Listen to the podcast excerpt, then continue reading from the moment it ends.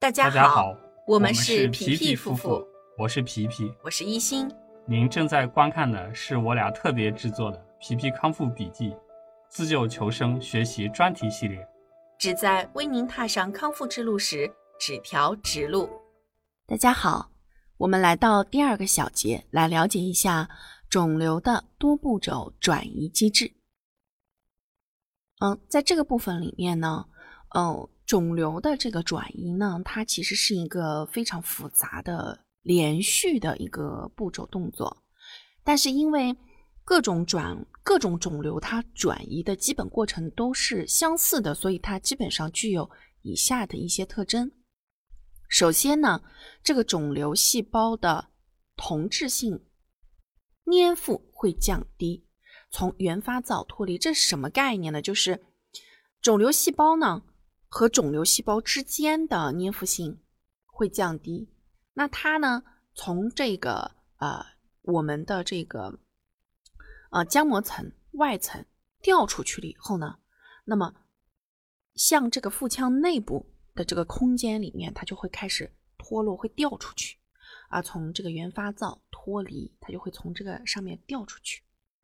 第二个呢是肿瘤细胞与细胞外基质啊，ECM，它的这个简称叫 ECM 啊，细胞外基质会发生抑制性的粘附增加。这个是什么概念呢？我们先要了解一下这个细胞外基质到底是个什么东西。细胞外基质呢，它简称呢就是叫 ECM，它是由细胞分泌到细胞外间质当中的大分子物质，它构成了非常复杂的网状结构啊，这种网架式的这种结构，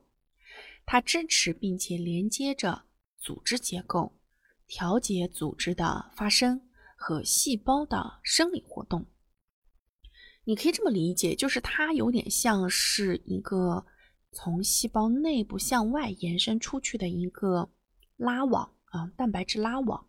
那在这种拉网结构呢，去让细胞和细胞之间呀紧密的粘附在一起。但是呢，你看，肿瘤细胞与细胞外基质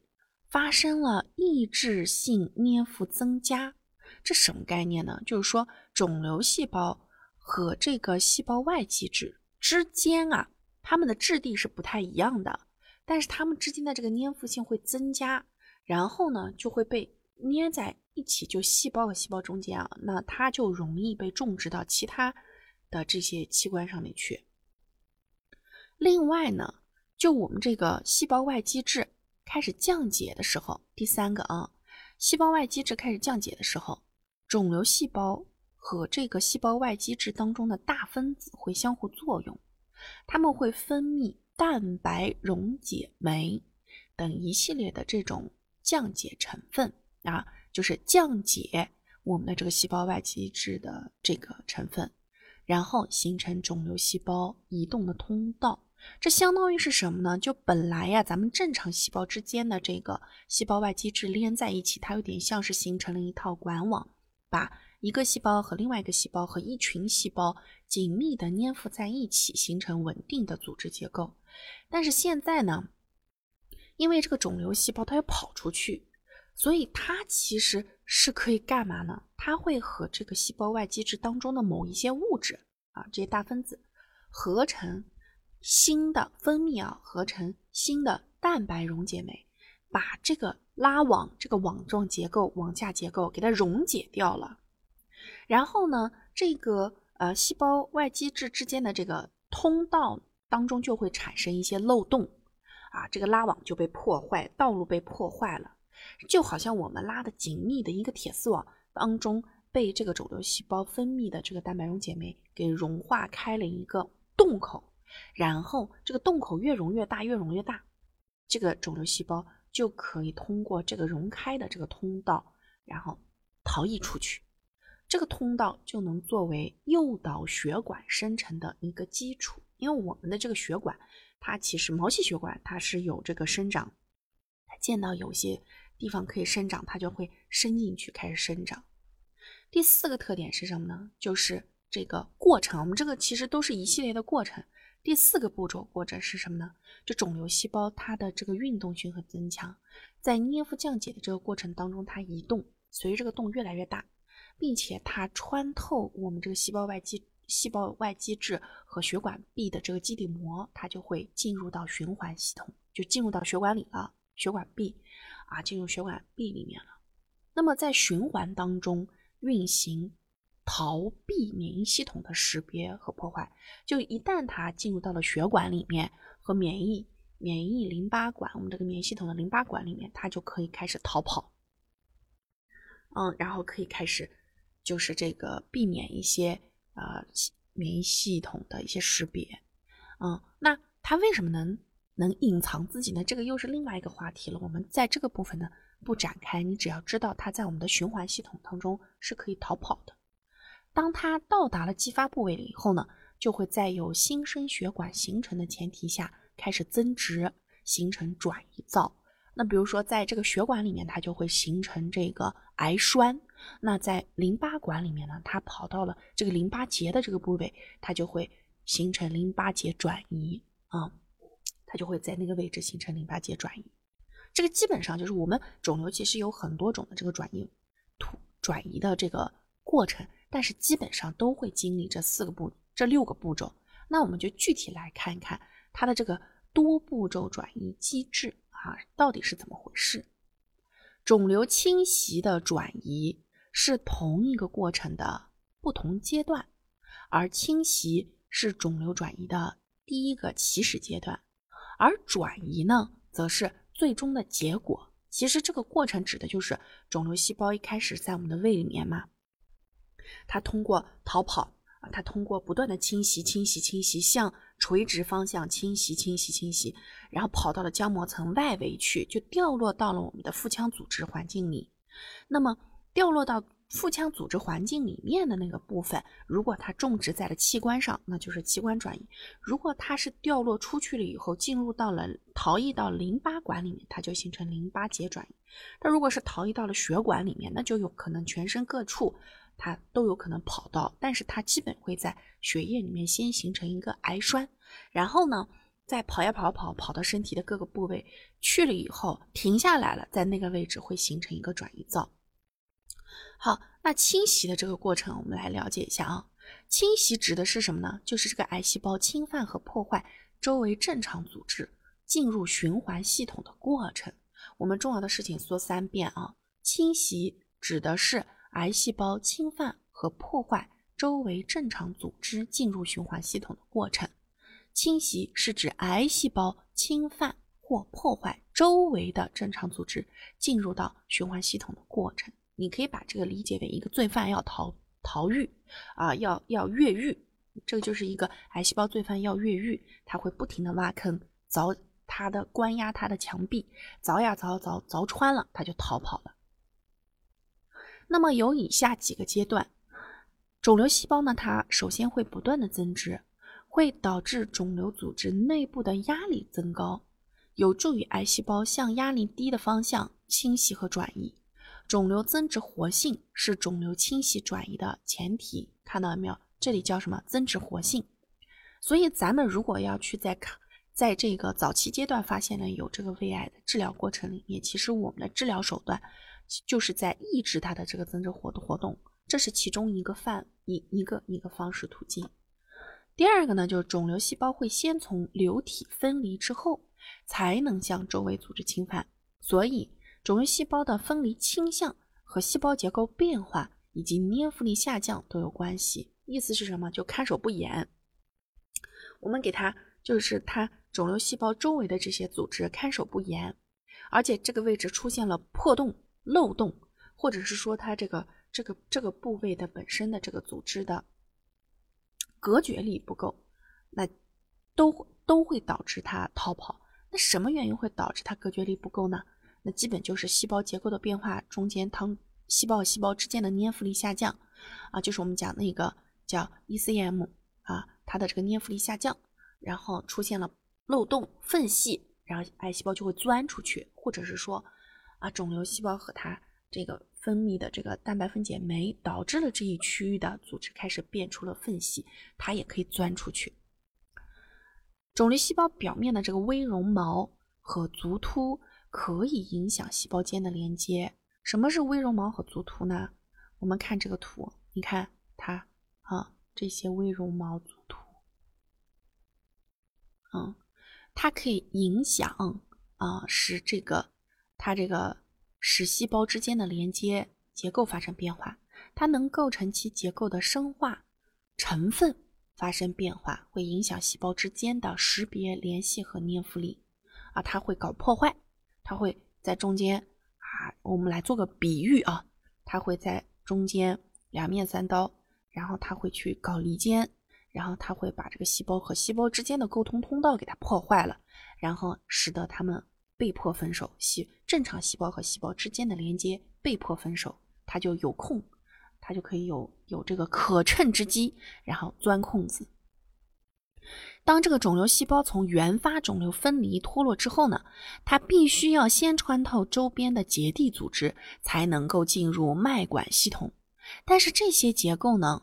就是我们所说的这个细胞外基质啊，是由胶原蛋白、弹性蛋白等分子组成的。肿瘤细胞可以产生多种分解酶，分解细胞外基质和基底膜，有助于肿瘤细胞侵入循环系统。所以你看，为什么我们年龄大了以后呢，这个肿瘤转移的比较快啊？也是因为我们年龄大了以后，胶原蛋白流失，然后细胞和细胞之间的这个结缔组织，就是这个连接啊，它变弱了，有很多的孔洞可以让它有可乘之机，而且比较容易被它。被肿瘤细胞所产生的这种各种分解酶给分解掉啊，找到漏洞，所以啊，这个转转移就比较快。你看，肿瘤细胞可以产生多种分解酶去分解细胞外基质和基底膜，它就有助于它逃逸进入循环系统。嗯，好，第三个是什么呢？就侵袭的这个过程里面，肿瘤细胞在各种趋化因子作用下，会通过自身的运动进入机制。有侵袭性的肿瘤细胞。具有比较强的运动性，就它跑得快，它身体强壮，跑得快。它表现为什么？它有伪足样的伸展，就有一个看起来伪装、伪伪装起来的那种啊，有伪足样的伸展，膜流动性和向量转化。这个呢太复杂了，我们我们来看前面这个图，你大概就理解。你看它长得像八爪鱼一样的跑得快，脚多，跑得快。你你简单这样，这是形象化的去理解就好了。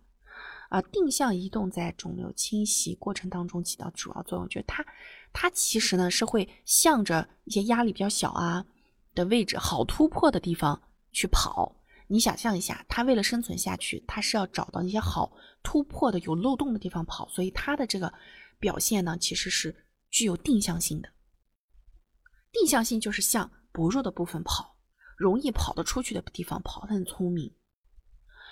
第四个是什么呢？在原发肿瘤增殖和生长的过程当中，有新生的毛细血管的形成。这个毛细血管形成是怎么长出来的呢？就是在这个部分，你看，当它在当它当这个癌细胞到达继发部位了以后，它就会开始啊哦，在这里，你看，当我们的这个细胞外基质降解了以后呢，它就会和降解之后的这个大分子。进行作用，分泌蛋白溶解酶，把这个地方呢溶解掉，形成一个逃跑通道。这个通道呢就会诱导血管生成，所以这是一系列的，它不是一个单独的啊。它你看细，毛细毛细血管形成了以后呢，这个肿瘤就可以有机会钻进去啊，透过这个基底基底层啊，这个细这个血管的这个细胞的一个基底层钻到血管里头去。肿瘤细胞和宿主的多种细胞都可以分泌多种活性因子，诱导肿瘤血管的形成。就除了它能够制造出长血管的环境以外，咱们自己的正常细胞也会为了这个正常细胞生存下去，要去制造新的毛细血管啊，新的毛细血管。所以实际上呢，就是说这个长毛细血管这个事情。肿瘤血管形成参数可以作为判断肿瘤患者预后的较好指标，其实就是去看有多少可以诱导肿瘤发生转移的这个啊，叫肿瘤血管形成。这个所谓的肿瘤血管形成，就是由肿瘤细胞参与情况下而生成的那一些便于它逃逸的毛细血管组织。嗯，好。那么肿瘤它会以侵袭的方式进入机体循环系统以后，它会干嘛呢？大多数的肿瘤细胞会因为自身的原因，或者是宿主环境因素的影响，在很短的时间内就死掉。身体里的免疫系统也可以通过自然杀伤细胞、巨噬细胞的这些用于清除肿瘤细胞的细胞呢，来把它们干掉。还有就是活化的内皮细胞会产生一氧化氮，可以以非特异性的杀伤力进入到循环系统的肿瘤细胞。嗯。那这个是个什么概念呢？就是活化了的内皮细胞，它能产生一氧化氮。这个呢，它可啊，它可以非特异性杀伤的这么一个能力进入到循环系统的肿瘤细胞啊。只有具有高度转移潜能的肿瘤才能够逃避上述清除因素。这个实际上也是一种清除因素。嗯，就是它可以。这个一氧化氮可以杀死进入循环系统的这些肿瘤细胞，是个意思啊。那么，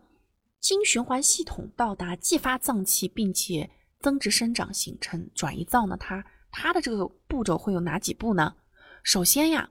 逃避掉免疫清除的这些肿瘤细胞呢，它会先形成一些微小的癌栓，到达特定的脏器的时候，这些癌栓必须牢固的附着在脉管内皮层。称为锚定粘附，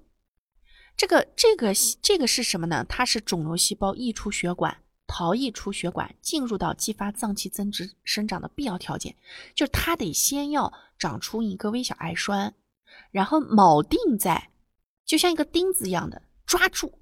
这个肿，就是这个逃逸出去的这个脏器，它才能开始生长，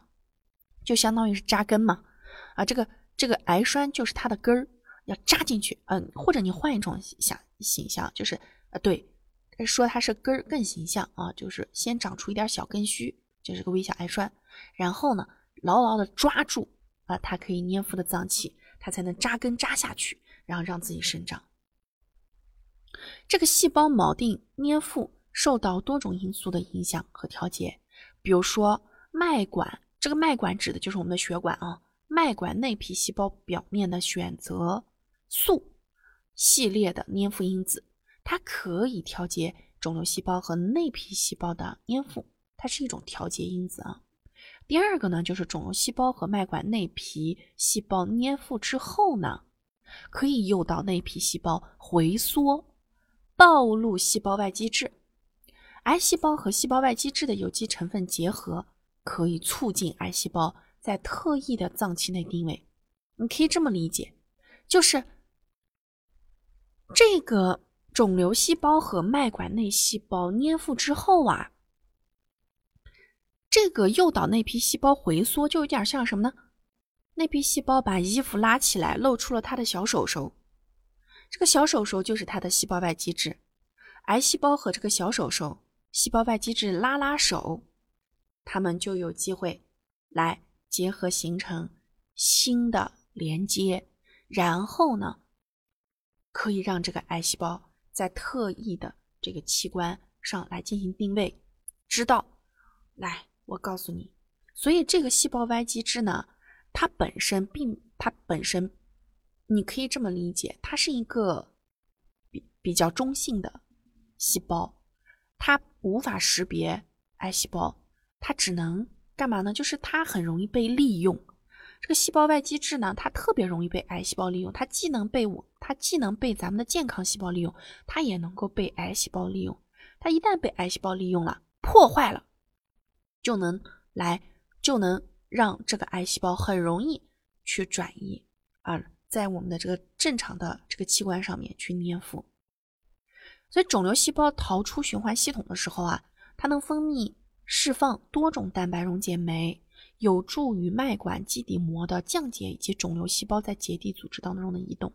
就是说，这个癌细胞、肿瘤细胞呢，它能释放出很多的这种分解剂、分解蛋白质，然后来给它制造逃跑通道，让它能能游离在结缔组织当中，快速移动、快速转移。它要活命嘛，所以它它会啊释放出这些东西啊，叫杀伤性武器，然后杀伤性生物放杀伤性武器，它分泌的这种东西啊。肿瘤进入到继发脏器机制里以后呢，它能跟正常细胞进行接触的时候啊，可以通过自分泌、旁分泌等方式产生多种信号分子，调控肿瘤细胞的增殖生长。什么意思呢？就是当这个肿瘤啊成功的种植在了这个继发脏器上面的时候，它就可以自己来通过各种分泌方式产生各种各样的信号分子来调控自己的这个生长速度啊，生长速度、生长范围。当这个转移肿瘤的体积增长到一定程度的时候，就会开始长出新生的毛细管网，这个就是这个肿瘤毛细管网。这个转移灶的肿瘤细胞甚至可以二次转移，产生二级转移灶。什么意思呢？就是当这个新的灶体，这个肿瘤灶上面的毛细血管网形成了以后呢，它这个里头的这个癌细胞呢，就有可能通过这些新形成的毛细血管网。再一次逃逸啊！自己给自己占，自己给自己建。你看这个灶就有点像什么呢？自己给自己建一个堡垒，然后让自己在这个里面生长，孵化器一样的。嗯，这个这个一个转移灶，然后呢，在外面建各种各样的一个渠道和通道，就是这个性肿瘤毛细血管网。再自己生产出来的这些癌细胞脱落之后，再通过这毛细血管网向周围扩散。所以它这个你可以想象。为什么转移很可怕？因为一旦它你你没有及时发现，你在身体里面就有可能会形成一个指数级的扩散网络。你想，它一次培育一个转移灶，唰唰唰唰唰长出了几十根毛细血管网，那它这个转移灶里面的毛细这个癌细胞就有可能通过几十个毛细血管网都跑出去，跑出去又产生了几十个转移灶，一次产生几十个。每一个新的产生出来的，又能唰唰唰唰唰造成很多毛细血管了，再进行不，这可不就是指数级增长吗？所以为什么我们很一定要注重早期筛查，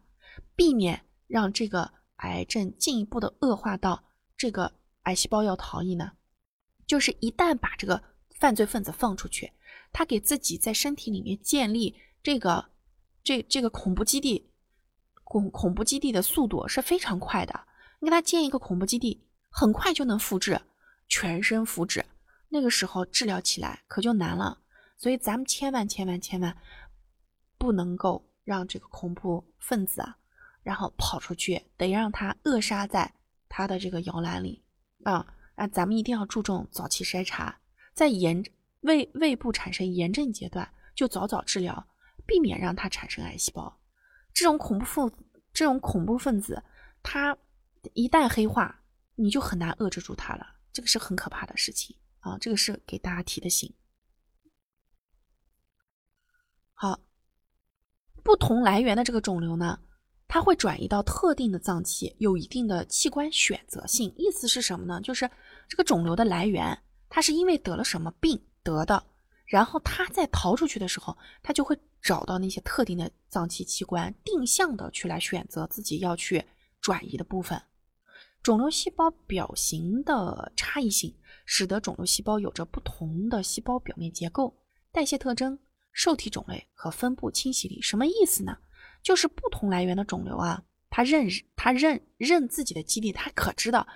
哪些器官适合自己生长，它可知道哪些器官可以让它发展壮大，所以它会选择特殊的自己喜好的特定器官去来转移、种植和发展。造成肿瘤细胞有不同的转移潜能，肿瘤原发脏器和继发转移脏器的组织微环境差异，也是影响肿瘤转移器官选择的重要因素。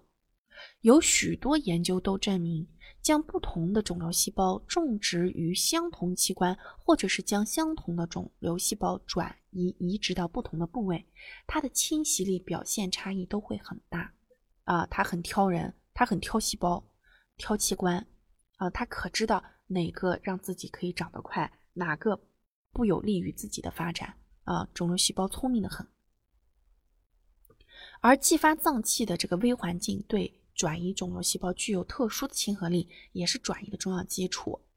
继发脏器的组织结构和功能、局部免疫特性等因素，共同形成了是否适应肿瘤细胞继发生长的微环境啊。这就是我一直在强调的，肿瘤细胞可知道哪里适合自己生存了，所以它一旦逃逸出去了以后，它就会定向的去来寻去去来找到自己适合自己生长的那个器官。目前已经知道的肿瘤组织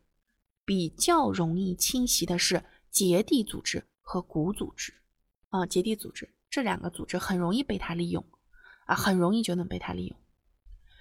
组织器官毛细血管之外的。机制的特异结构也会影响到继发器官的微环境和对肿瘤细胞的亲和力，因为它的生长，它就是喜欢那种舒服的状态嘛，所以就哪舒服它去哪。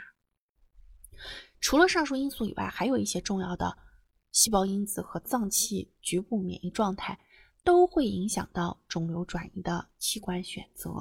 啊。所以从这个章节里面，我们了解到的是什么呢？就这个肿瘤啊。它从一开始的时候，从这个组织内部向组织外部转移的这个完整的过程，以及转移出去了以后再逃跑的这个过程，它都是有目标的，它有着非常强烈的目标感，可知道自己长大了以后在哪里能够发展壮大啊，就像基地组织恐怖分子一样的，他们可知道自己在哪里能壮发展壮大，专门找身体里的这个薄弱环节。为什么呢？因为你看结缔组织和骨组织里面。免疫细胞少呀，是不是？这些地方它很容易生存下去，但在其他组织当中，这个免疫细胞多呀，它不太容易能够生长，所以就它对于自己的这个有利于自己生长环境的这个选择的这件事情啊，咱们要重视。所以在整个康复期内，咱们无论是什么阶段，早期也好，呃，进展期也好，晚期也好，无论是哪一期。你在治疗的过程里，或者是治疗结束了以后，在康复期内，都一定要特别注意自己的这个习惯，来避免让身体发生炎症微环境，去制造出有利于它跑来跑去和转移的环境。那这个时候，你要不断的去提高自己的免疫系统的这个部分的这个这个这个强大的免疫能力，这个是咱们在康复期内。要完成的一个核心任务，就提高免疫力的这个环境，以及尽量的去避免让自己的身体出现炎症环境。那只要你你你你把这两点能够保证保证保持住，那么在康复期内你的愈后情况呢，那肯定是要相对于说你的这个总是有慢性炎症的这种状态和你的免疫力一直很差这个状态呢，要好得多的。所以就好的免疫力，避免炎症环境。就是咱们在康复期内去避免肿瘤转移，或者是说，哎，来降低转移因素的一个根本根本点啊。好，那么后面我们怎么饮食的方面，以及怎么康复的方法方面，会来给大家介绍如何能提高你的这个这这个免疫力，以及如何能够呃这个这个呃让身体避免出现炎症环境啊。这个我们在后面的章节里面都会讲，大家啊耐就是有耐心。等等看，这个内容更新会很快的啊。好，下一节的预告呢，我们来讲讲肿瘤转移的分子调控机制。好，这一小节就到这里，咱们下一小节再见。吃对餐，养好胃，皮皮夫妇祝大家跑赢五年生存期，跑赢一辈子。